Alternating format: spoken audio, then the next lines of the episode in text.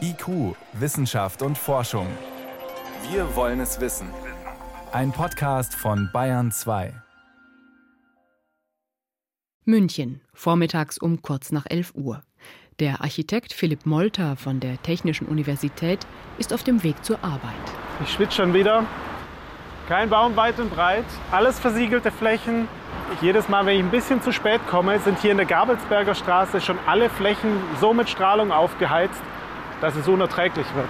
Dabei zeigt das Thermometer in München gerade mal 25 Grad.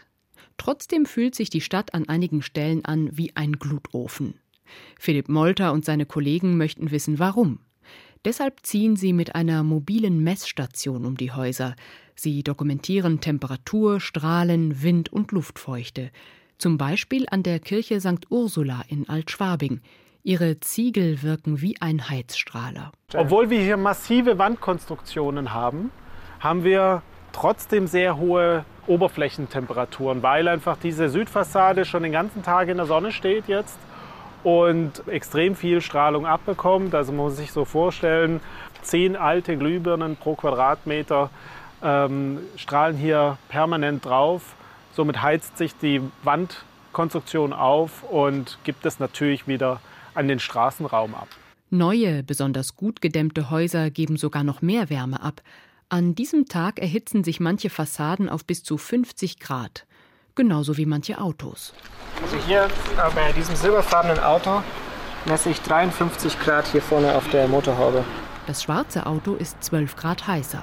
Vor allem diese dunklen Autos muss man sich vorstellen, dass man wie so Flächenheizkörper in der Stadt verteilt hat, ja, die die Strahlung schön in den Straßenraum bringen. Und somit haben wir hier lauter Heizkörper eigentlich nochmal zusätzlich zu den fehlenden Bäumen. Also es ist, merken wir jetzt alle, glaube ich, ganz gut, dass es sehr unkomfortabel ist wieder.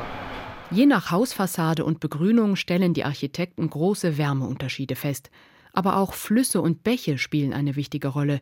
Dort, wo Wasser fließt und verdunstet, ist die Sommerhitze deutlich besser zu ertragen. Diesen Kühlungseffekt wollen sich die Forscher zunutze machen. In einem Experiment haben sie Ziegelwände befeuchtet. So konnten sie die Steine um mehr als 10 Grad herunterkühlen. Wir sind jetzt dabei, ein hydraulisches System mittels dieser Rohre zu konstruieren, das man an Ziegelfassaden nachrüsten kann, um dann mittels Wasser eine Verdunstungskühlung für den Stadtraum herzustellen. Mittels dieser Rohrleitungen werden dann Fassadenflächen bewässert, die dann über Verdunstung den Stadtraum kühlen können. Funktioniert das System, könnte es in manchen Straßen um einiges frischer werden. Die Methode ist allerdings mit großem Aufwand verbunden und verbraucht einiges an Wasser. Natürlicher wäre es, zusätzliche Grünflächen anzulegen und Bäume zu pflanzen, sagt Matthias Garschagen von der Münchner LMU. Der Geograf sagt allerdings auch, Begrünen allein reicht nicht. Er fordert ein grundsätzliches Umdenken bei Stadtplanern. Wenn Sie sich vor Augen führen, was momentan so die beiden großen politischen Problemlagen sind, äh, dann ist es einerseits bezahlbaren Wohnraum zu schaffen und die Antwort der Politik ist momentan dieses viel zitierte Bauen, Bauen, Bauen. Gleichzeitig spricht jeder über den Klimawandel. Da ist eigentlich ein Zielkonflikt, zumindest bei den Hitzetagen, vorhanden zwischen den beiden. Also das heißt, eine ausgewogene Stadtentwicklung in der Zukunft, dass wir nicht die Städte noch dichter, noch heißer machen. Städte so bauen, dass sie auch im Sommer noch lebenswert sind, das wird die große Herausforderung sein. Wenn Ihnen dieser Podcast gefallen hat, dann gefällt Ihnen vielleicht auch IQ, das Magazin. Aktuelles aus der Wissenschaft. IQ, das Magazin, hören Sie auf bayern2.de slash podcast und überall, wo es Podcasts gibt.